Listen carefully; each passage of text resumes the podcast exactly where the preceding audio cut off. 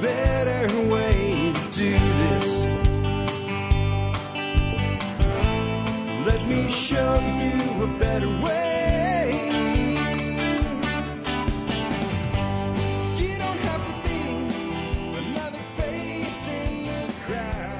Hi, folks. Jack Spirko with another edition of the Survival Podcast. As always, one man's view of the changing world, the changing times, and the things that we can all do to live a better life if times get tough or even if they don't. Coming to you once again from Hot Springs Village, Arkansas, high atop the Highway 7 Ridge Line from TSPN. That's the Survival Podcast Network headquarters.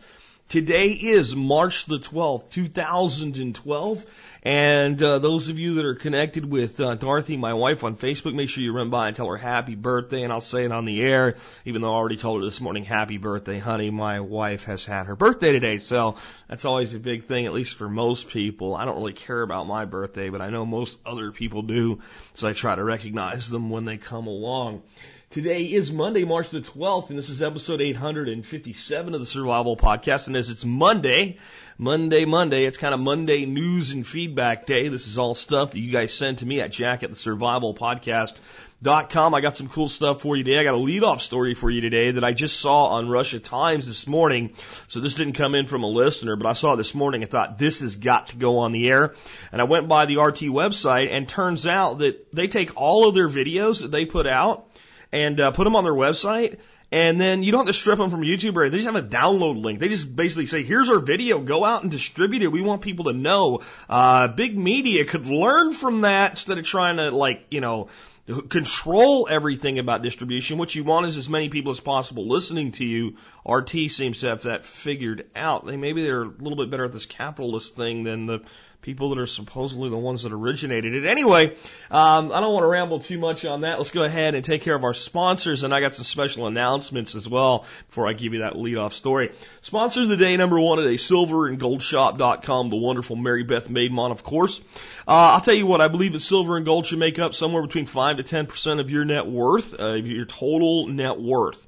And uh, I don't think it should be a lot higher than that. I definitely don't think it should be a lot lower than that. There's a lot of inflationary concerns out there. We're going to be talking about some of those today. And uh, silver and gold are one hedge. They are not the hedge, they are a hedge, and they are a damn good one. And they're also a legacy. There's something that can be handed down from generation to generation. Check out Silver and Gold Shop for uh, great prices and great service on some of the coolest and most innovative looking silver rounds and things like that I've ever seen. Check them out today. Again, silverandgoldshop.com, home of the original Tea Party Silver Round.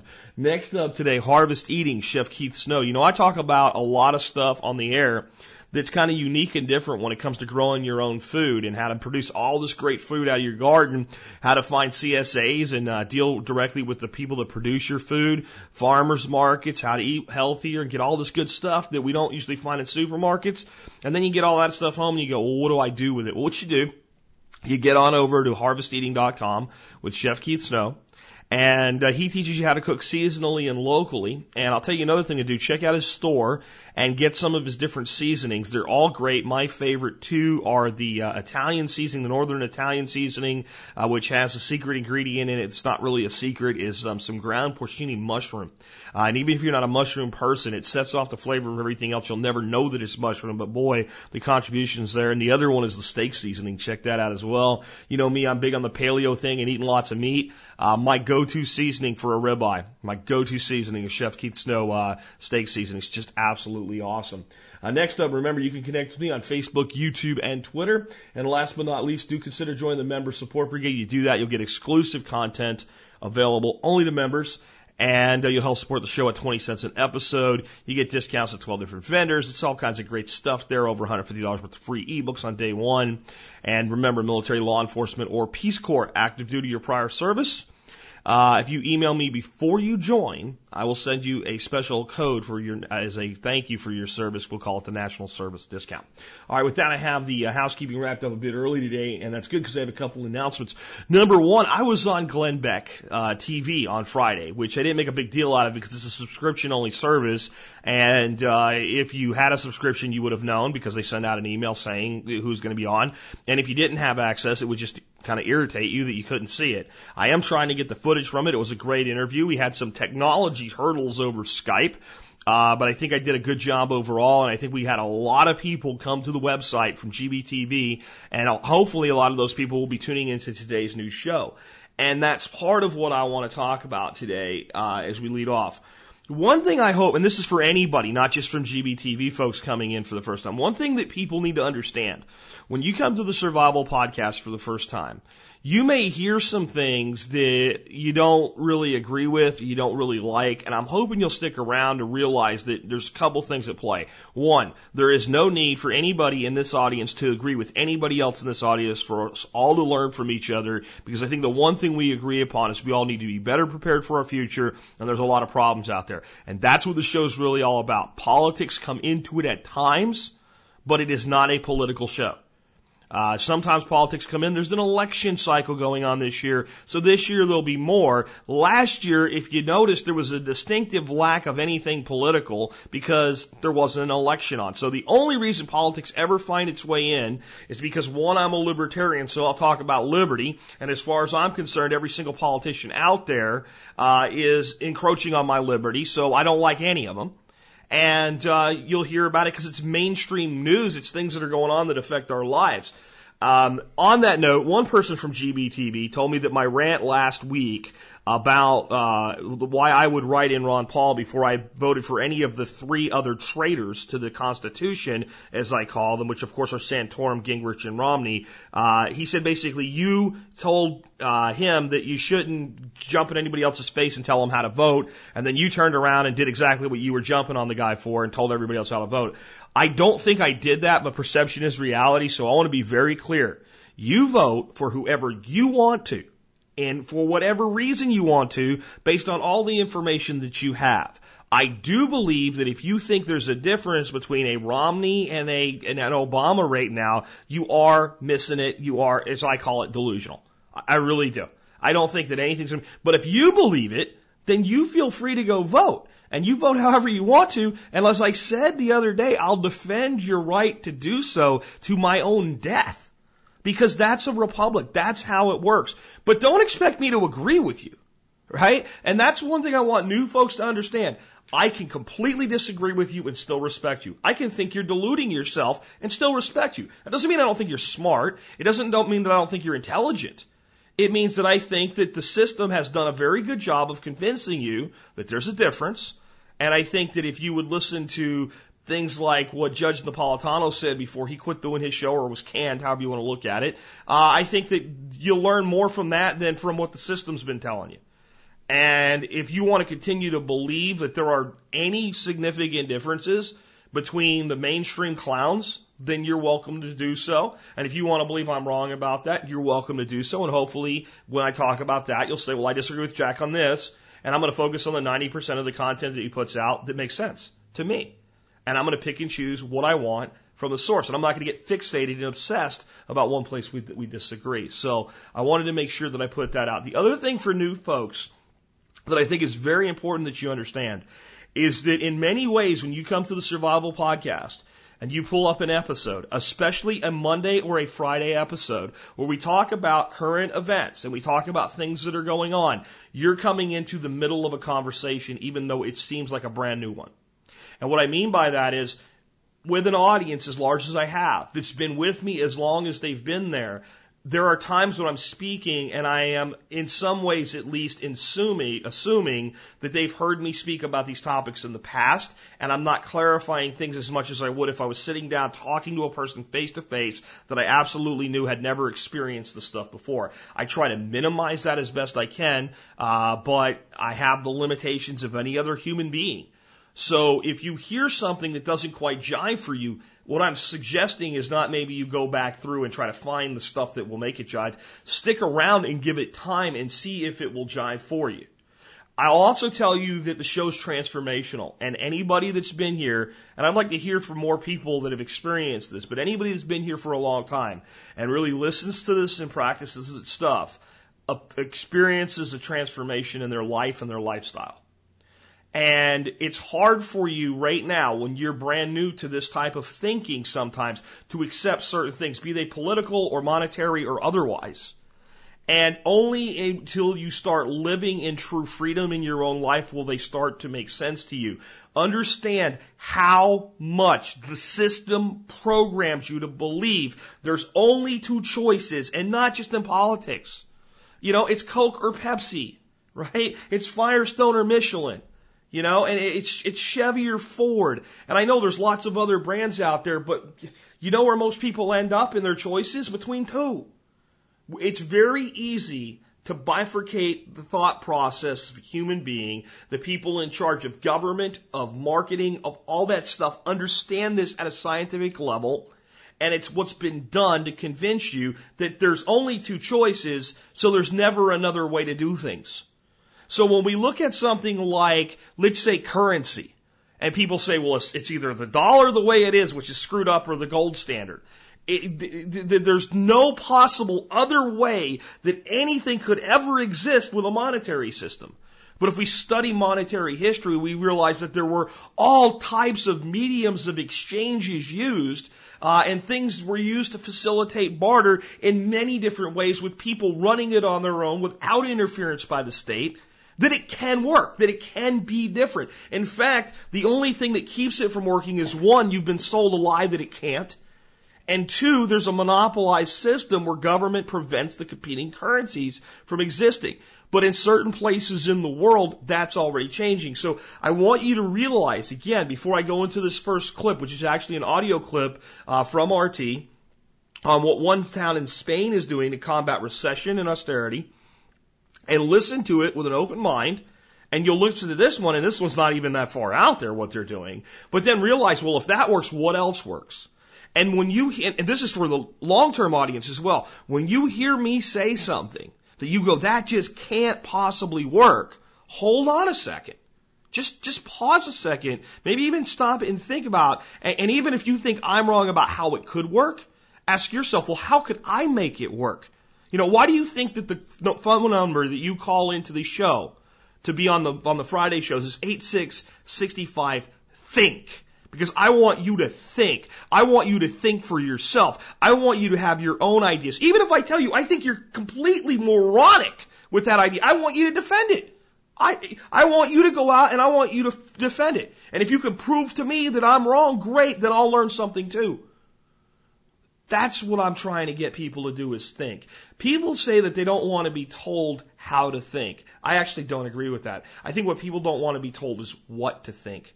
I am trying to teach you how to think differently. I am trying to help you think critically. I am trying to help you think from an analytical standpoint, but not be para, per, you know per, paralyzed by the, anal, eh, eh, the analysis. Analysis Paralysis analysis. Man, I got stuck on that one. But that's what I'm trying to get you to do. Because I, I get emails from people, but what if this and what if that? What, I don't know, dude. Go do it and find out. You know, unless the consequences are you're going to die or go broke, just freaking do it and see what happens. Well, what if I plant this plant and that plant together? I don't know, dude. Plant them together, see what happens.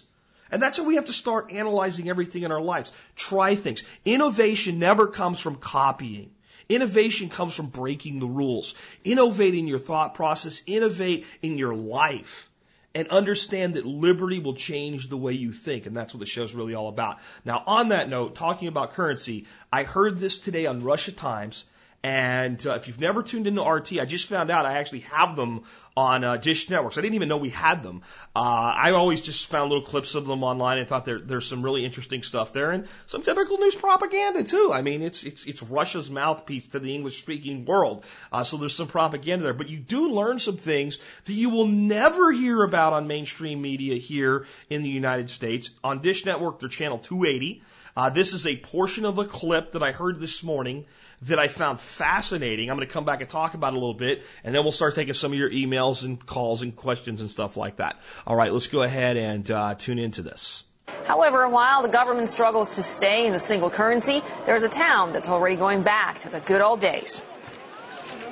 We're all feeling a bit Euro fatigued at the moment, so it's no surprise that in some places, currency nostalgia is setting in. Although Spain joined the euro more than a decade ago, if you thought you'd seen the last of the old Spanish peseta, you were wrong.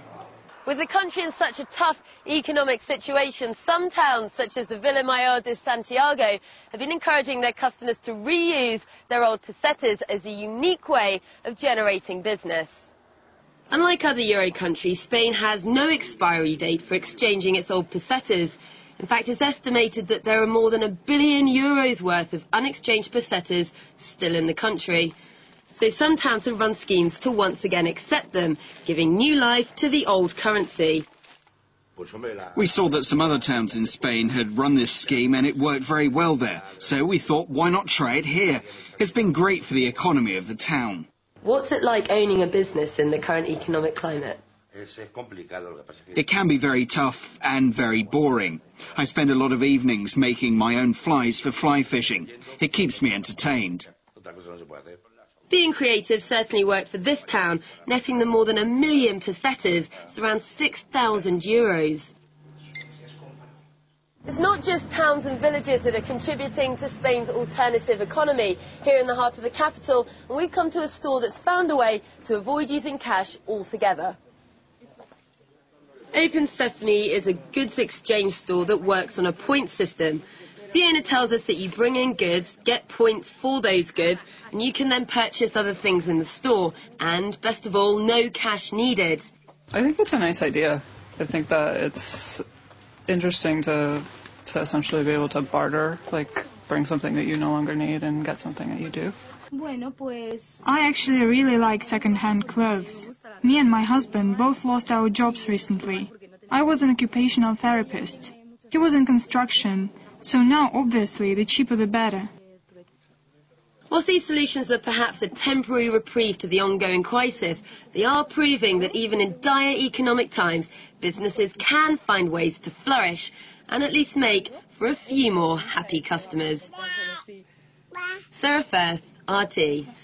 Uh, first, I want to say uh, I will put a link in today's show notes to the uh, full story on RT.com, and uh, I want to make sure I give credit to them as the source of this information, even though they seem to be really good about allowing distribution of their content. Uh, and I think it's an excellent piece of journalism. Uh, now, here's a couple things I want you to think about. Number one, I did some more research into this, and let me tell you what's actually going on. A lot of these towns, the Chamber of Commerce are the one running this program. And the pesetas, as you heard, can still be exchanged for euros, and there's no, there's no point at which uh, you say they're, they're no longer available for exchange. So the, the, the, the chambers are actually taking the peseta and uh, making like weekly trips to do the exchange and bringing back euros to the merchants that are accepting them to fuel this. Now, here's my problem with that. If that's going on in this town, then eventually the pesetas go away. They run out and it's only a short term stopgap solution. To me, as soon as you start accepting something as currency, there's no reason to take it out of the economy. Keep it in the local economy. Keep it moving around. Uh, it has an exchange, but it doesn't have to be exchanged. Dollars have an exchange rate with Canadian dollars and Mexican uh, pesos, but we don't exchange our dollars unless we go do commerce in those countries. And those countries don't exchange their pesos or Canadian dollars unless they come here. And that's the same all across the board. So I would think that it would start to uh, to actually devalue the entire concept if they keep going ahead and putting these things out of circulation. Let them continue to recycle locally and it actually has a lot of strength. It's kind of a unique opportunity.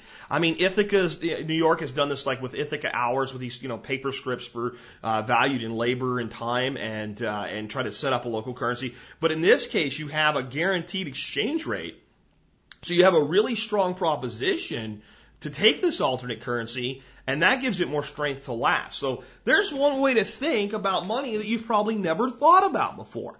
Now let's look at something completely different here because this is interesting. Uh, a couple these shops that are running this exchange thing. So like, let's see, I'm going to look around my office right now and I can see that sitting over on uh, the, the table here, there is a bag, a bag I bought to put together a kit I've since bought a bag that would better suit that kit, and I really don't need that bag anymore. I haven't gotten rid of it because it's good, it's useful. It's basically brand new. I've never really used it. I can use it for something else, but I don't need it right now. Now, the way this would work is I would take that bag and I would go down to this exchange center. The guy would look at it and make an assessment of it in the free market. Isn't that an interesting idea? And he would say, I will give you five points for your bag. Now, It's points. It's not dollars. It's not pesetas. It's not pesos. It's not ounces of silver. There's no monetary. So uh, immediately you say, well, do, how do I know if five points is good or not? Well, while the guy's evaluating the bag, you look around the store and you go, well, you know, a hammer is, is, is seven points and a, you know, whatever it is, you know, and a pair of old used pair of jeans of my size, those are five points. Okay, well, I know what I can, and even if I don't want any of this stuff now, I'm sure I can get issued credit against that. And now I have five points and I know that I can go back to that store. Now, what's interesting? What's interesting about this? Really think now. I don't want to put the dots together for you just yet. I want you to try to go to the next step. And some of you are doing it. Congratulations. What would prevent now from many shops like this springing up all over town, sort of like a new style of of a pawn store, except instead of money, you get points. And what would prevent those stores from all saying our points are interchangeable? And here's how we're going to come up with a methodology to prevent counterfeiting. Right? So that my points that I accrue at, at Doc's store are also good at Fred's store. Oh, wait a minute. Now I've got a currency. Now I've got a free market currency completely independent of the state. And I'm exchanging goods for goods and I have a credit system that's based on a point value. And now I could have a buddy that says to me, yeah, you know, I, I, I want to sell, uh, I want to sell this old computer. I could go down to Joe's or Doc's or Fred's and I could exchange it for points. And I say, you know, I was just down there. I've seen computers like that down there for about 15 points. I have a, a credit slip here for, for 20 points. Let's say I give you that, you give me your computer and a receipt for five points back. See? Wait a minute. That can't possibly work. There's, there's no way we could possibly run a monetary system without the state. That's not, wait, wait, but see, we can. Isn't that interesting? Now, does that mean that that monetary system could replace all other monetary systems in the world? No. But is, is there a place for it?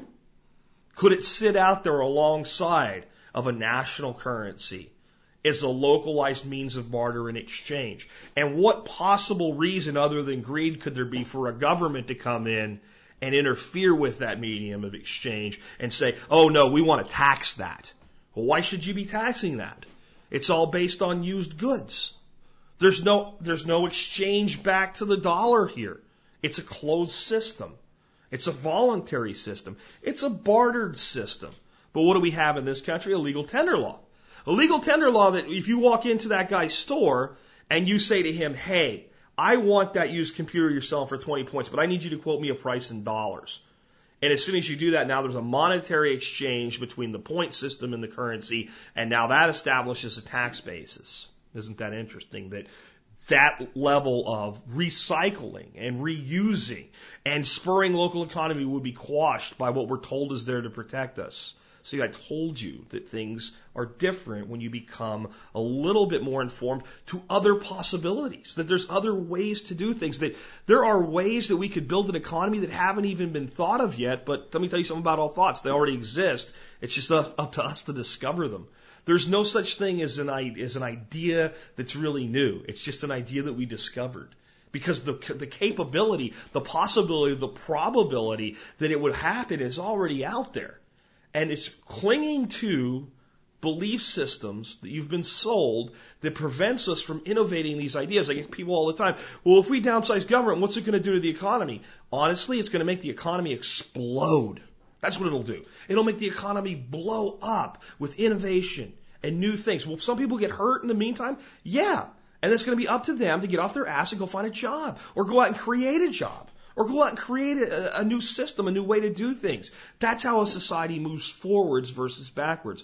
Anyway, I just thought this was a great lead off story. I thought it fit great with what I had already. Like, I woke up this morning, I wanted to come in and talk about this so that new people, because once in a while I need to stop and, and, and explain to new people that, that, that you're going to hear things that challenge what you believe and challenge what you think and almost sound like, you know, Jack saying that, hey, I know your entire life. I know your entire life. You've been told that that round orange ball that those guys bounce up and down the court and march for March Madness is called a basketball. It's actually called a thingamabob. It's almost that hard to accept. But just think about this. If everybody got in on it together and told you it was a basketball and it was really called a thingamabob and erased all record, it would be true. I'm not saying it is, of course. We could easily trace the history of basketball, but that is reality. That things are the way they are because we've been told that. My wife was blown away yesterday when she heard on some little side note that Pluto's no, oh, we were watching Hoarders and they wanted to throw away the set of encyclopedias. The lady was like, I want to give that to a school. They're like, they're from 1976. Much of the things that we believe to be factual in 1976 have been proven unfactual, and it would give people bad information. And she couldn't understand that. I said, okay, well, look, here, here it says Pluto's a planet. Pluto's no longer a planet. My wife was actually bothered by this. And I'm, I gotta tell you, and here's a good exercise. Think about this. Um, you probably learned, unless you're much younger than I am, that there were nine planets and Pluto was a planet. And then all of the astronomers and everybody got together and reevaluated how many things are out there that are like Pluto. Are those planets too? Is Pluto really a planet? They decided no, it's not. It's not a planet. It's a, a planetoid-like body, and there's there's literally hundreds of them out there. And uh, it doesn't elevate to the status of a planet. It's too small. There's certain criteria it doesn't meet that have since been established to say this is a full planet. And yet some people will just simply say, nope, Pluto's a planet in spite of the evidence because you were taught that since you were in school. You memorized it. Mercury, Venus, Earth, Mars, Jupiter, Saturn, Neptune, Uranus, Pluto. Very hard to let go of something, even when you know it's stupid, it's silly. It doesn't really matter whether we call it a planet or not, but some people can't let go. And if something that trivial can't be let go of, how hard might it be to let go of your belief about money or liberty or freedom or politics? Even with overwhelming evidence to the contrary. Just think about that. Okay, let's go ahead and take another one. So one of the resources that I've become increasingly concerned about over the years uh, isn't the big sexy one, oil and peak oil. Oil is going to run its cycle. It's probably going to be a lot longer of a cycle than the true believers, the, the diehards of peak oil believe, and probably a much shorter cycle than the people that completely deny the phenomenon believe. The truth usually lies somewhere in the middle, which is a lot harder for people to see because it's, as we've been talking about, choice three. I am very concerned about water as a resource, and I am not that concerned in the next 10, 20, 30 years about whether or not the average person will be able to turn a faucet and get water to come out to drink. What I'm actually concerned about is the water that's used for irrigation. Uh, because we will give priority to human beings to drink the water because it's the ones that yell the most. Tomatoes just die in the field. They don't scream. And since they don't scream, we will let them die in the field until people can't have food. And then we have to start making a decision who gets the water. And I recently did a story about how a beautiful lake in Colorado, a gorgeous lake named uh, Bonny, uh, was being drained because Kansas successfully sued Colorado over a water debt. And that it was a precedent that we would see more and more basically water wars between states, municipalities, and cities and things like that. Well, uh, somebody sent me something that happened just last month or two months ago, January 6th, this came out. LA, LADWP wants Mammoth's water. Of course, it's the Los Angeles Department of Water and Power. Denied last year that their, I'm reading from, uh, let me give you the source, Sierra Wave Radio Television Online. I'll put a link in this today's show notes as well. Uh, officials of the Los Angeles Department of Water and Power denied last year that their philosophy is to get all the water they can get. The Owens Valley knew that was a thin denial. So now does Mammoth Lakes. LADWP filed suit that claims Mammoth Lakes has no rights to Mammoth Creek. Uh, Mammoth, not Mammoth. Mammoth Creek, the major town water supply. The city says it's all their water. Okay, wait a minute. So this town named Mammoth Lakes has a stream, a creek that runs through it called Mammoth Creek. And Los Angeles is telling the town upstream, you have no right to that water. It's all ours. Think about that. In a three page press release, DWP claims Mammoth's water rights are temporary and subordinate to the rights held by the city of Los Angeles. Mammoth Community Water District Manager Greg Norby disagrees. He said Mammoth established water rights from Mammoth Creek starting in 1947 through present. Norby says the California Water Code does not address, quote, temporary water rights, end quote, and that LA has used to describe Mammoth's rights. I want to stop for a second and just, you want to read the rest of the article, you can. Because the technical legality of who's right here is not really the story. Now, that's the story that you'll get told. That's the, the thing that will be decided by a court system. But it's not the real story. It's not the true story. The true story is the fact that these two people are fighting, there's two entities are fighting over water. They're fighting over water. They're fighting, think about that. The most abundant thing on the planet's surface is being fought over by local government bodies. One city and another city going effectively to war with the court systems over who has the right to the water. You only fight over something when it's scarce. Nobody fights over something if everybody can have all they want. In other words, nobody would be fighting over the water if we were all sitting around a lake with a cup. And the water was safe to drink out of the lake. And the lake was millions and millions of gallons because everybody could take a cup and the shoreline doesn't even go anywhere and we drink the water. But if we're down to a little bitty puddle and that's the only water around, people will kill each other for it. Well, we're not there but it shows the strain on the water system. And it shows the strain that's coming to agricultural communities as aquifers are depleted and pumping that underground water doesn't happen anymore because you can't do it anymore. And there's places where those aquifers are shallow water aquifers and you can pump it and if they go low, if you get a bunch of rain next season, they will replenish and you can begin to use them again. But there's also a lot of things that are called fossil aquifers. And the Ogallala uh, one is, for instance, one of the largest in the world. It's definitely the largest in the United States. It runs from Texas to Canada. It's a giant freshwater underground sea. They've been pumping water out of there for decades. And there's little towns in Texas and other places on the edge of the aquifer, where as the aquifer is depleted, there's still trillions of gallons down there but this part that was under their town's not there anymore. It's just like when you think of a lake and you see a lake get really low in the summertime, it doesn't just dry up and go away. The shorelines get, you know, uh, actually begin to, to move forward and encroach upon what was once lake. And sometimes maybe there's still tons of water in the lake, but an entire arm, a little, a little cove that used to have four, five, six feet deep water in it at all times is completely dry and you can walk right out into the middle of it and maybe there's a little puddle here and there, and hopefully the lake comes back. Well, that's what's happening to these fossil aquifers. But unlike lakes, unlike shallow aquifers, they don't replenish. And it's one of the reasons that we need to make sure that we're ensuring our own future when it comes to water. This is just another example of that. Uh, before I go to the next one, I think I, I broke with the format today, so I may not have said this, which I almost say in every show. If you want to email me, the email address is jack at thesurvivalpodcast.com. When you're emailing me to get on a show like this, the subject line, you should put something like article for Jack, question for Jack, video for Jack, comment for Jack and I will try to get you on the air. I get about 1%, maybe half a percent of my total email volume on the air because I get over 100 every day, and that's being very conservative. Some days are as high as 400 emails. Uh, I try to put the stuff on that comes in for a lot of people because I know that people want to hear about it. I try to put the stuff on that's really unique and really different. Uh, if it's something that's been all over Fox News and all over CNN and stuff like that, unless it's got a specific angle that I can bring to this community that nobody else is doing, I'm probably not going to cover it because you've already heard it somewhere else. Somebody's told you about it at the office or something like that. I like to bring the stuff that the mainstream just doesn't find worthy that actually is more likely to impact your lives uh, than what the president's freaking basketball bracket or whatever the heck is. Um, Next one I got comes from a guy I will not name right now. I don't know if he'd want to be named in this or not, but many of you people do know him. And I don't have a lot of people that I would consider inside sources of information.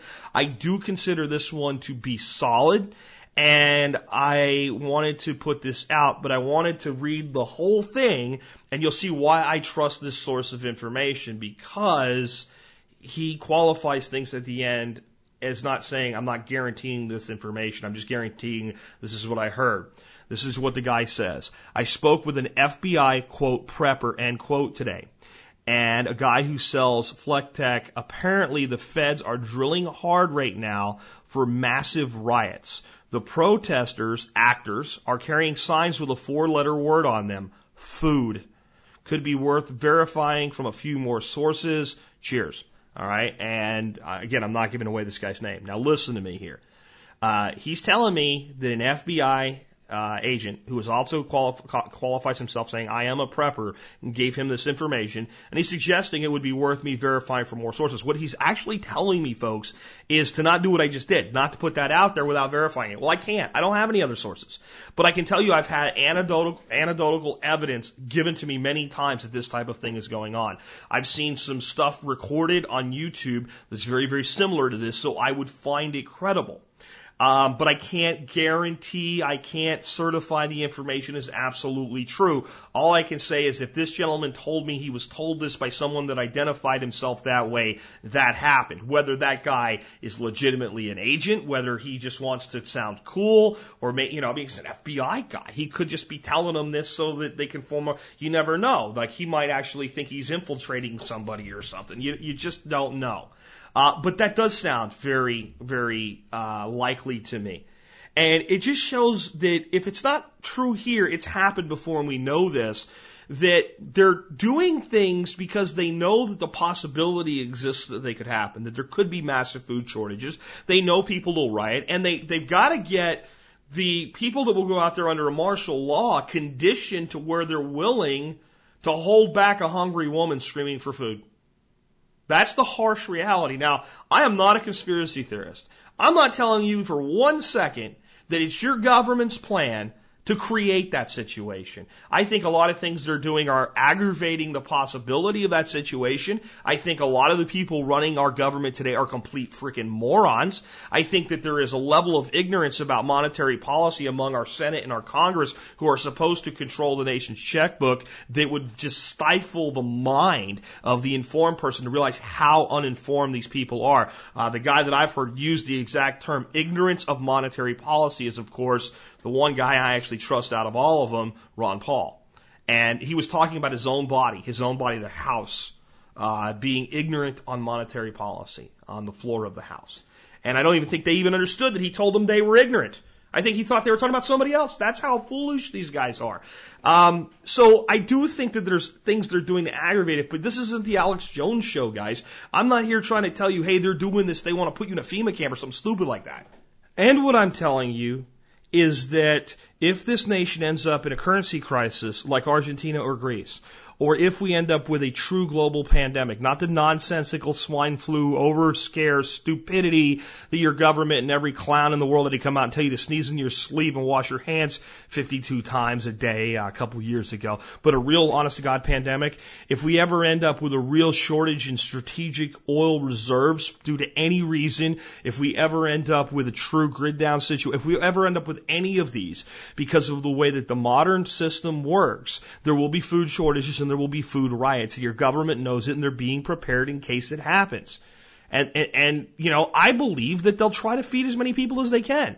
I'm going to tell you something about this FEMA camp stuff, right? You hear about the FEMA camps and they're trying to all these cages to keep people in. I'm going to ask you again to start thinking. It may be more designed to keep people out. It may be designed to keep people out. If you do have places like that and you are rendering aid and you are offering food, do you think people are going to want to get in or out when they have nothing to eat? They'll want to get in, and you can only help so many. It may be, you know, Peter Schiff spoke at the Liberty Forum, and he was talking about how all this these people want to build a wall on the southern border, a, a giant fence on the southern border into Mexico. That uh, it's they always the governments always build walls under the auspices if they keep people out, but eventually those walls are always end up being used to keep people in and that there could come a day where, where you might actually prefer to be in Mexico than here, and people may go the other direction. That's a long one even for me, but got a point. And I just think that we need to think a little bit more critically and a little bit harder because most people that get into this type of topic want to scare you. They want a sensation. They want to lie. Anything they can find to support their predetermined conclusion, they'll take that direction. I'll tell you that I really think that your government wants you uh, in debt, working your butt off every single day of your life, paying your taxes, and fed well enough to live until you're too old to work anymore, and then please die and die fast. That's what your government really wants from you. Be a contributing member of society as long as possible. The longer you live, the further out we'll push Social Security, older and older and older. And uh, they don't want you in a camp. They will have no interest in you. You don't produce anything like that. They want you out in the economy, killing yourself for the rest of your life. I want you out in the economy playing it smart, playing it the way the rich do, uh, from a common man standpoint, so that you can create independence for yourself from the systems. So I wanted to bring that to your attention. I do again want to qualify it with it is an unconfirmed uh, report. But I do believe the conversation at least happened, and I have no reason to doubt the occurrence, if not here, elsewhere in other situations. And I've seen drills where people are training with that exact scenario going on. What drilling like crazy means, that's what the unknown is. Does this mean he saw one or two drills, or does this mean they're going on everywhere right now as we speak? I don't know. If you have valid provable reports of this, get them to me. But if it's my my brother told my uncle and he was heard from his uncle Sam and I, you know, whatever like that, uh, you know, or I know, man, I know everything. I always just ignore those ones. You know, I used to be this and I used to. A lot of people have visions of grandeur. That crap doesn't get on my show. But if you have legitimate information supporting these drills, let me know about them. If you have video evidence on YouTube or something like that, please send me the link and I'll make that available to the community. Okay, the next question came in about my prior recommendation. There's two things that are not in most first aid kits that I absolutely think belong in all your first aid kits. And one is QuikClot, uh, or similar products like Celox, uh, uh, and uh, the other is Israeli battle dressings. That those two are life-saving products. Well, uh, he, uh, this guy uh, is named uh, James, and James says, in a past episode regarding medical preparedness, you mentioned a product called QuikClot and how it could be a life-saving item. I went online to see if I could buy some. Was shocked at a forty to fifty dollar price tag for a four by four pad. I read some of the QuikClot user testimonials from their website, so I'm a little suspect, and it seems like a solid product. My first question is, have you had any personal experience using QuikClot, and can you confirm its effectiveness? Secondly, the cost seems really pricey, or am I just being cheap? Or is this product that much of a game changer, an emergency? Thanks for keeping on and keeping on and keeping on, Jim. Uh, okay, so let's say, let's say first of all, let's say if it, the price was $50 for a 4x4 pad and you were bleeding somewhere seriously and that pad would stop the bleeding and save your life and you had a $50 bill in your pocket, would you exchange it? And most people would say, uh huh, yeah. So if that was the price point, I would still say if that was the only option you had, it would be worth 50 bucks and it would probably be worth owning four or five of them and having one in each one of your kits. Good kit in each vehicle is something you should, everybody should have. Good kit at home, good kit at your office, small micro kit maybe, a scaled down kit in your bug out bag, what have you. Um, but here's the reality. You, you just got bad information, dude. Um, they're not 40 to 50 dollars for a 4x4 uh, object. I went on Amazon, I pulled up QuikClot, and I found one product that was like 45 bucks. And it was a box of five. Was a box of five for that price. So at $50, they would be $10 a piece, and you can buy individual ones, and there's a lot of other stuff out there. So this comes from a misunderstanding, and when I read the description on Amazon, I could see why you would have this misunderstanding. The item, and it's probably where he looked it up, because that's where a lot of people shop, right? Especially for stuff, when you don't know where else to go get it, you go to Amazon, you type it in, and bam, there it is. So when you look at it, you can, if you look at the picture, you can see in the box, it looks like there's more than one in there. It says nothing at all in the description about quantity. But if you blow the picture up, you can read the labeling on the packaging and see there's five pads in there. Again, though, let me say, if this stuff cost two or three times what it did and there was no other option, I would still recommend it. Bleeding is one of the primary ways that people die in any type of a trauma situation. Do I have any direct experience with it? I've never used it myself. Thank God I haven't had to. But one of my good friends who runs ITS Tactical, that's Bryan Black over at ITS, um, didn't really need it, but wanted to see how effective it was. I don't remember the exact thing that happened, but basically he ripped open his big toe and he was bleeding pretty bad. And it wasn't like he needed to go to the emergency room or anything, and he could have just bandaged it up, but he thought, hey, it's an opportunity, and this is how Brian is, man. If there's an opportunity to test a piece of gear, he's going to test it. So he got out some QuikClot and uh, the powdered stuff and dumped it on her, and he said it stopped instantly. I'll see if I could find uh, his uh, his article about that today. But yeah, it works, and I've heard from countless folks in the military that's, that have talked about how well it works. So I definitely recommend it as part of your med kit. And again, the other thing I recommend is Israeli battle dressing. Learn how to apply that dressing. Uh, it's the best dressing that's out there to dress a wound. Um, next one comes in from Tim. Tim says, in episode episode 849, Liberty is Alive and Well, you commented that you believe that prisons should be state run. I and a few others work with, uh, I work with would appreciate hearing more about why you feel this way. I'm a correctional officer working on a state run prison and would appreciate an outsider's point of view, especially since we are constantly being threatened with privatization, among other things. Thanks, Carpus. Okay. Um, so, here's the deal why I believe this, and just some context for people that may not have heard the episode. I am a libertarian, but I am what I would consider a minarchist, not an anarchist. An anarchist believes there is no role for the state, there is no role for government. People should sort, them, sort themselves out in everything and everything that they do, and everything should be private. A minarchist says, you know what, the state has a role. It's a very minor role. It's a role to do things that people need done that don't generally have a direct profit. So, for instance, building roads, unless you put tolls up, don't have it, and it's a very long road to a profit because you spend billions of dollars to build a road system before you get to charge the first dime in tolls. So roads are necessary for commerce. They're necessary for transportation. They're necessary to get goods and services. I mean, they are a necessary thing. We have to have roads in modern society.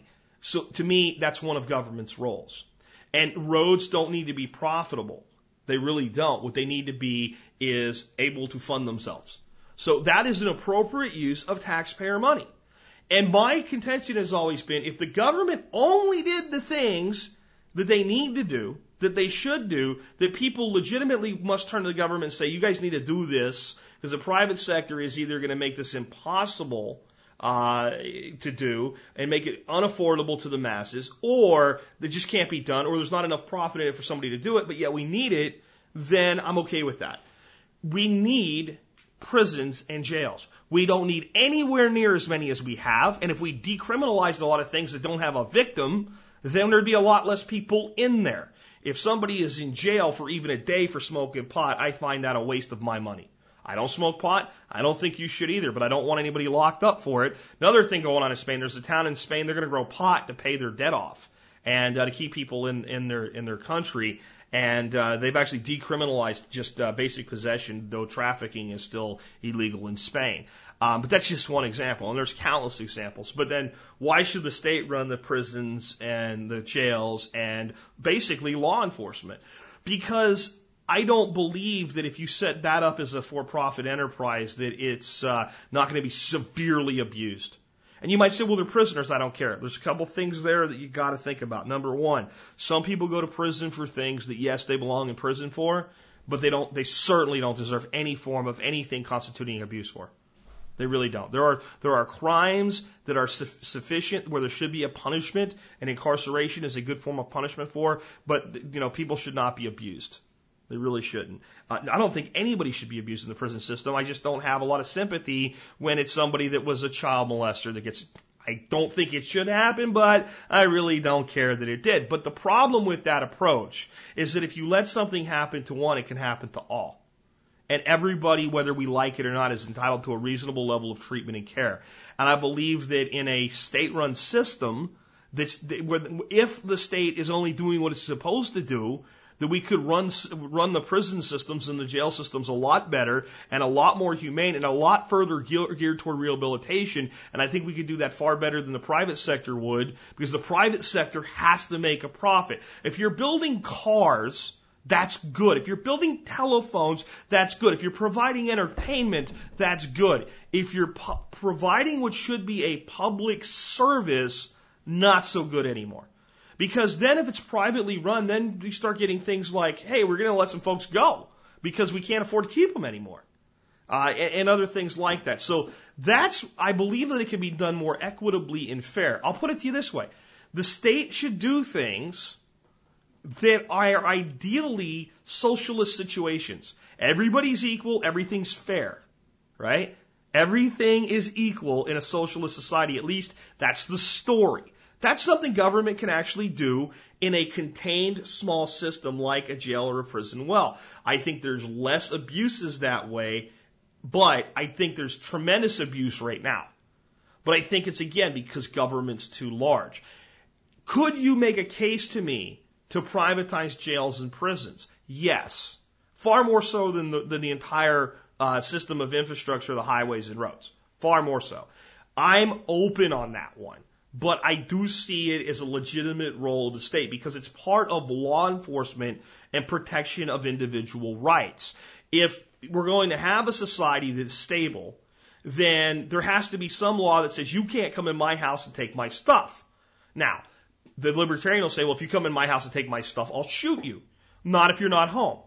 Right? Well, what if I have a dog? You know, you know, not everybody has a dog. Not everybody can shoot somebody. There are people that can be easily victimized. So if that person's victimized, there has to be recourse. That's a role of government. That's a legitimate role of government. So if the government then goes and apprehends this individual, successfully prosecutes this individual on behalf of the people, the public, and then sentences this person to incarceration, then it should be their duty to see to the care of this individual during that period of incarceration. Do I think there's tremendous problems and abuses in the system? Yes. And I could say that about every single system that's out there. Again, I'm open on this one, but I heavily lean toward it being a public service and therefore falling under the dictates of government. I just don't think government does a good job with it because they're too busy doing things that they don't need to be doing. Like telling a lady she can't have a front yard garden. That's one example because you say, well, that's not a federal thing. That's an individual localized thing. Yeah, it is. But that same city has a county jail or a city jail or a prison to run, right? And a penal code to enforce. And they're wasting their time threatening a woman with jail because her front yard isn't the way they think it should be.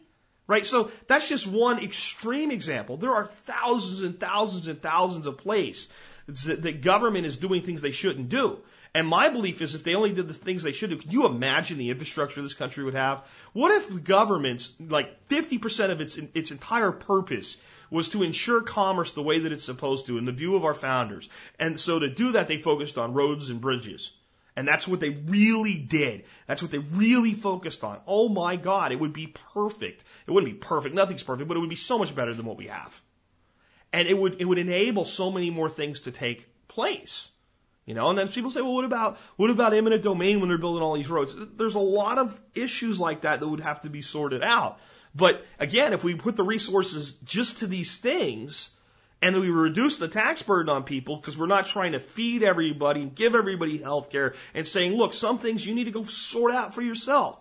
And they say, well, what about a safety net? Well, fine, we can have a legitimate safety net. We can. It just needs to be a very small net. You need to legitimately not be able to provide for yourself in any single way to qualify for full care. And if you can provide for yourself at all, the system should be designed so that you can get help while you continue to provide for yourself, not an all or nothing system that's created a welfare state. Just my thoughts. That's not really uh, a big issue, though. I won't debate anybody on, on whether prisons should be private or public because we have much bigger problems to worry about right now. Um, this is an interesting one. Came in from Adam, and it says interesting snippet on Greek farmers selling directly to the people instead of stores because of inflation. And it's another way of looking at what happens when things go wrong in the world. So this is not really a long article. I'll read the whole thing to you. This is on Counterfire again. This and every source that I cite will be linked to today uh, in today's show notes. Just go to the survivalpodcast.com and you'll see additional resources for this show at the bottom of the show notes, and you'll see links to uh, our sponsors of the day and, and all our sources. Here it is Greece, the potato revolt. With incomes plummeting and retail prices rising, the idea for farmers to sell their produce directly to the Greek public has proved to be an unexpected success. Producers from the northern region of Nevrokopi sold 35 tons to city dwellers eager to buy potatoes at less than a third of the supermarket price. For the farmers, it's a chance to sell potatoes at a reasonable price rather than be forced to accept the merchant's offers that did not even cover the cost of production. In the wake of the successful experiment, other producers of fruit, vegetables, and dairy products are considering following the potato farmers' lead. Um, there's a couple things at play here. Number one, you have to ask yourself why it's so hard often to buy direct from producers in the first place. We've had a whole uh, renaissance of farmers markets and things like that in America, but at the same time, regulation from the Food and Drug Administration and from uh, corporate corporatists like Monsanto, um, who have a, just a revolving door in and out of the FDA, uh, have made it harder and harder for small producers to actually do it. And this is, this is what happens in a situation where society begins to degrade. Greece is a lot worse than I think most people realize. You hear a little sensationalism here and there and you think, okay, well, that's in that one spot in Greece. Man, the whole country's in meltdown mode. And in case you don't know, let me tell you why they're in meltdown mode. They can't pay their debt, so they can't borrow more money. Where do you think we're heading? This is a blueprint of what's going to happen in America. There's not Mad Max Beyond Thunderdome over there. There's not guys running around shooting everybody and stealing your, their tomatoes and everything like that. But there's massive, massive suffering. And people are doing without. And then people are having to, once they get into a crisis, people go, how can we fix this? See, and I was asked the other day by the pre-screener for Glenn Beck TV, you know, what do you think people should do that just lost their house in a tornado? And I'm like, man, I, I don't have great answers to that. There's some things I could tell you, but the reality is I'm the guy that you talk to before your house burns down to keep it from burning down, not the person that you talk to after it burned down. Uh, I, and I feel terrible for people like that. And I do try to put some stuff out there to help that. But most of what I want to do is preventative or at least prior planning. So when it happens, you already know what you're going to do. You have a secondary location, for instance. You have some of your stuff stored in a, a cache somewhere else. So it's not all, it's not all a catastrophic loss. Well, how does that relate to something like a farmer selling a potato directly to a consumer? Go meet the producers now. Go find your local producers now. Do business with them now. Help them make more profit now. Be their advocate now. Because when this kind of thing happens, who do you think they want to do business with first? Is it just the people that are out there clamoring, or is it the people they already have relationships with? Who gets first pick? Who gets first choice? The network that already exists. This is a perfect example of why you get involved with a CSA, community supported agriculture, why you find local producers, why you take your ass down to the farmer's market and make relationships with those people and learn their names and do business with them and spend three times, yes, what it costs to buy a chicken at the store from Perdue because you're buying food instead of garbage. This is why you do it now, because one day this could be us. Now, again, I don't try to scare you. I'm not saying it will be, but it damn sure could. And everything that we're doing, everything that we're doing is heading us full tilt board toward that destination. You get it? They can't pay their debt, so they're going to somebody else to get some more money so they can keep borrowing more money. They've gotten to the point where MasterCard's credit limit will no longer pay off Visa's minimum payment. That's as easy as I can. That's the whole thing. That's the whole problem in Greece. They can't pay their bills. So they're cutting everything they can. And where they start? Retirement accounts, entitlements, etc. And people say, well, that's not fair, but it's the biggest expense. Look in the mirror, folks, here in America. We're in the same place. We're heading to the same destination. Because we're the biggest, we can forestall it longer than most. But here's the thing about being the biggest or one of the biggest, because China is about to overtake us economically within the next four or five years. When you're that big, no one can afford to bail you out. There is no bailout coming to the American people when this happens. There is no Germany to rush in and, and prop up uh, the, the, the, the Greek economy when it's us. There's no one that can do it. And there's a point at which the rest of the world goes, we're not to, we're not to do this with you anymore. Because you're just making your money worth less and less and less. This is where we're headed. Will it look exactly like this? I doubt it. Because does Argentina and Greece look exactly the same? No. Did the Soviet Union, when it economically collapsed, look the same as these two? No. But there were some very big commonalities across the board. And let me tell you, there's, you know, there's a lot to be said for being able to defend yourself in your home and having firearms and guns, but how many fights have you been in? How many times do you have to eat? When you get in a crisis, food is going to be paramount. That's why you need to store food. That's why you need to grow food, and that's why you need to become uh, in touch with the producers of food in your area, so that when this type of transaction goes on, you are one of the people that they want to deal with first, and you're the one of the, one of the people that they're going to sell to maybe for a little less than they're selling to everybody else, because you were there for them before you needed them. They need you now you might need them then. So step up and make that part of what you do in your life. It will It will enrich you in many ways. It's providing you future insurance against something like this occurring, but it also will make you a healthier, happy person today. I got two persons' emails I'm going to read here back to back. One is from a guy named Zach. Zach says, 30, and they sound similar. You'll see why when I read them both. I'm 34, married with four kids. I live in Indianapolis, right in the middle of a packed apartment complex. I have no preps, no weapons, no savings. I have a good job, but I live week to week because my wife is a stay at home mom. I need your advice and guidance on how I can get started and what I should do first and concentrate on. And mostly where I, what I can tell my wife or show her to convince her the extreme importance of prepping immediately. Sorry, this is so long, but I know you, you rule, you're a rule about length, but I need to thank you because you've completely changed my entire mindset on what's really important. But bottom line, I think I'm screwed. If anything happens, I wouldn't be able to survive. Help. All right, and then Lane, not Lane, it's uh, Dance. Dance says, I'm going to try my hardest to keep it short. I'm in my middle 30s. I'm married with three sons. I live in a major city in an apartment complex, pretty much in the belly of the beast. I have three questions. I'm completely new to prepping, and should I start? Uh, should I start with first keep in mind I have very little money and no weapons? Uh, sounds like the same person, doesn't it? It's really not, man. It's two different people. Um, next, how can I convince my wife how important this is? Can you recommend a video I can show her as proof? And lastly, how can I meet preppers in my area to begin an alliance with? Thanks for reading this if you have time to. And as soon as I can round up 50 bucks, I'll be getting my membership. Uh, but with the kids, one source of income, I have no clue when that will be. Sorry so long. I do apologize. Thanks for listen, the last week. Listening to you has changed my life. All right. We have two people here with very similar situations and their emails came in about four hours apart last Sunday. Okay. Both of you, this is what you need to do. Stop. Stop. You're both in panic mode. Stop. And if anything I said puts you in a panic mode, stop. The, the whole con- I don't have any guns, I don't have any weapons, I need people to align with, and I got to do this now, and how do I convince my wife? You will convince nobody of anything in this mindset. The first thing you need to understand is that you do have income, and you say you're living week to week because you need the first thing you need to do is sit down with a with a spiral notebook and track your expenses for the next two weeks to a month, and figure out every place you can cut an expense because your biggest threat right now to both of you isn't the end of the world as we know it. It isn't even a pandemic. It isn't even a storm. It's either one of you losing your job and not being able to pay your bills and being out in the street with your kids and your wife. That's, that's your biggest threat. So we start individually with our biggest threat. So we need to start building an emergency fund. Uh, some of the times, sometimes stay at home moms need to go get a job. I'm not saying you do. That's not, that's not my place to say so, but sometimes you do.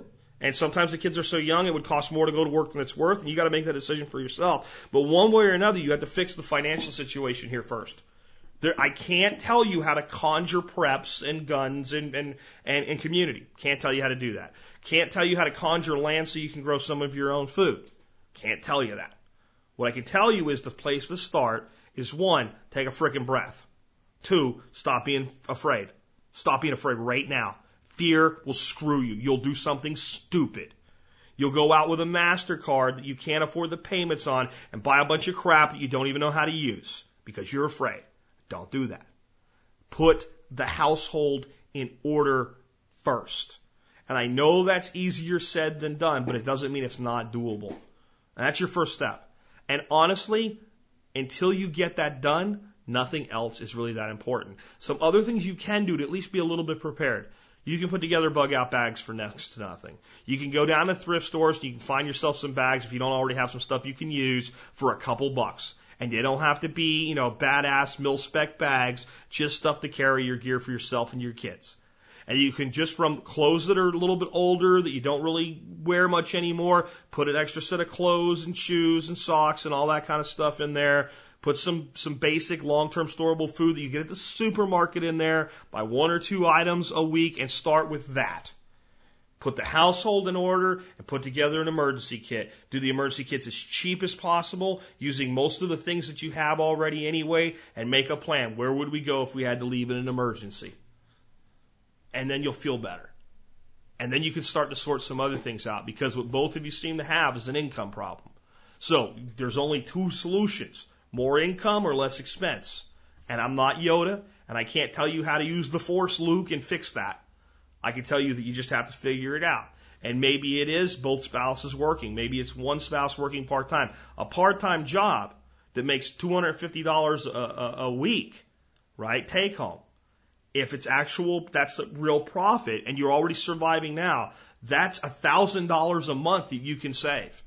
And if that's all you can do, I'd say do it for two years and put $24,000 in cash in reserve and take the pressure off you. Don't spend the money on anything. Put it away. Save it. You're going to need it. That's where you're not in a position to be out worrying about how much mountain house you have in a closet in your apartment. That's not where you're at. You're at a place in life where your life is too close to the edge. That's what you fix now. That's what you work on now. Your entire life should be dedicated for the next few years to get off that edge. There's time. There's time to get off that edge. All this stuff isn't coming tomorrow morning. And if it does, it ain't gonna, whatever you do to push yourself from the edge is gonna give you time if it does. And that's what you need to focus on, both of you. And anybody that feels like this, that's what you need to focus on uh, right now. Get your life off that that that that edge. And I don't care if you have to learn a new skill. I don't care if you have to take a. If you, mom can't work, period. If dad has to work delivering pizzas for the next six months, you can make some decent money doing that. Then you do it. And you go, you go to sleep and you wake up you feel like you didn't sleep. Maybe that's what you have to do. I don't know. I don't know what you did to get into your situation. And I'm not putting you down for the situation you're in. I'm just saying that's it. That's where you're at. No one's coming to you with a bucket of money. You know, no one's going to be able, there's nothing I can give you other than what you can take for yourself. And you have to believe you're worth it. You have to believe your family's worth it and you have to go do it. And that's it. And there's no better answer than that. Uh, next person says, I live in a patio home, house for sale, then onto the country, but I have no room for a garden. Could I build a hugelkultur system in a garbage can? Take a Rubbermaid plastic barrel, drill a few holes, add rocks, wood, soil, and plant it.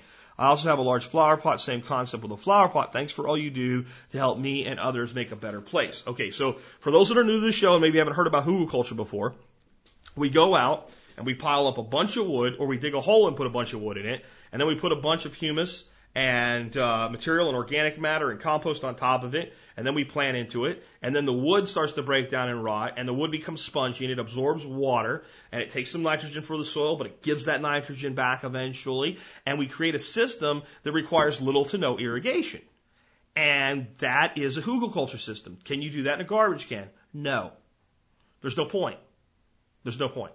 You would be better off, though, and I've had this question from a lot of people. Can I do hugelkultur in a in a kiddie swimming pool? Can I? No, it's not. The reason that we let's understand why we do hugelkultur in the first place. Is it because wood is the greatest thing in the world to grow stuff in or over? No, that's not why. We do it because wood retains moisture, and because moisture follows uh, a, a law of equilibrium. We call this osmosis, right? So if we have really wet wood and really dry soil, then the, the soil and the wood will work out in equilibrium and, and the excess moisture in the wood will transfer to the soil and that process will be ongoing until such time as there's no more moisture in either location. And with average rainfall just about anywhere in the United States, if we do other things like heavy mulching and, and, and plant at certain times, and maybe at some times we actually have to do some irrigation, but it's much less required. We can usually get that to last long enough until the next rainfall instead of going out there and watering every single day. Okay, that's why we do hugelkultur. Now, why do we use wood? Because if we don't, because of that equilibrium state, the water will go away. It, it, it, will only be in the ground so long and it will spread out more. The wood is very thirsty and the water is going to transpire into the loose material from the wood far easier than the packed material. So the wood becomes a reservoir of water. It's a reservoir of moisture. If I was going to do it in a garbage can, I don't need wood to be a reservoir of moisture. I can take two garbage cans, put one inside the other, lift it up a few feet, cut a hole in the bottom, put a wicking system down through there into the bottom chamber, put a, a, a, hose or a tube through so I can put water into the bottom chamber, and I can just put water down there. And the, the, the, the container will hold the water. So there's no need, there's no need whatsoever for me to, in that situation, put uh, wood down there. In fact, it would hurt the system because I would probably create an anaerobic system with no oxygen breaking down down there, which will stink and produce things that are not good for the plant's growth. The other problem is I'll actually be able to hold less, not more water. The reason we put wood in the ground is I can hold more water in the area. If I put wood into a container, I can hold less water because the container, the entire volume that's available to the water can be used for water with no wood taking any up. It just doesn't work, guys. It's, it, it's not how the system's designed. Okay, one more we're going to wrap up here. I know I'm long, but I thought this was an interesting one. Uh, this is Paul from Australia. Paul says, I've been looking on eBay and saw a few houses for sale for relocation for $5,000 each. I had a look and it seems that I could get a house moved and reset up on new land for about $40,000. This seems like a really good idea for starting a low cost home so you can own raw land with planning permission. Planning permission for the best way to think about that in the United States, guys, would be call it zoning where you're allowed to build a, a house uh, on. Have you ever looked into it? I wonder if it's a good idea, as it seems, Paul from Australia. Uh, it's probably a good idea. It's probably nowhere near as good an idea as it seems. There's probably lots of things to think about, uh, transportation permitting and stuff like that, uh, as well as things don't always go well. I've watched some shows where they move houses. And what I've learned is that by watching these shows is it never goes the way that it's originally planned.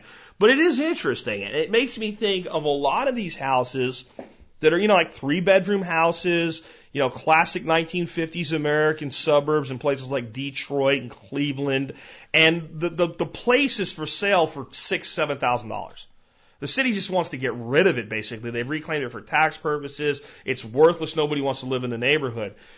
Is it feasible to relocate them? If you specialize in a certain size of home, is there actually an entrepreneurial opportunity here? Where you could buy these from anywhere and set up eh, basically a house relocation.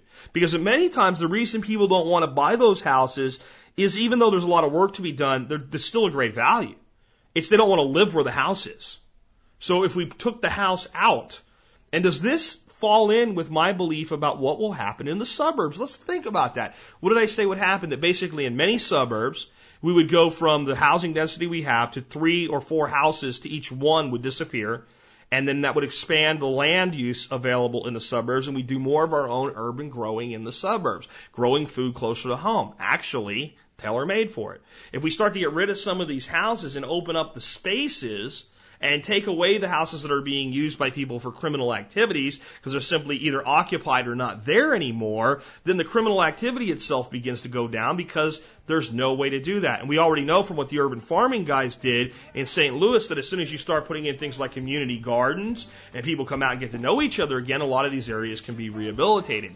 So can their philosophy of bringing people into the area and a philosophy of bringing some of the housing out of the area to expand the available uh, urban farming area go together. Maybe, I don't know, but I will tell you this if you're considering doing it for yourself, uh, budget like double what it's going to cost. Because you, God only knows what happens when you move a house. Anybody that's actually had experience with moving a house, I'd love to hear from you. It might even make a good uh, guest show. And then I'd also like to hear from people. What are your thoughts on that? What about kind of looking at these smaller homes, 800 square feet, that type of thing? Much easier to move. I've seen them move huge houses. They had to literally cut the whole house in half and put it back together. Stuff that would be a little bit easier to do, and actually building communities based on reappropriating housing interesting, interesting idea. With that, this is Jack Spirko with another edition of the Survival Podcast, helping you figure out how to live that better life if times get tough, or even if they don't. It's in our food these days, you know it's on our TVs. Sometimes we forget we are what we eat. I don't know the answer.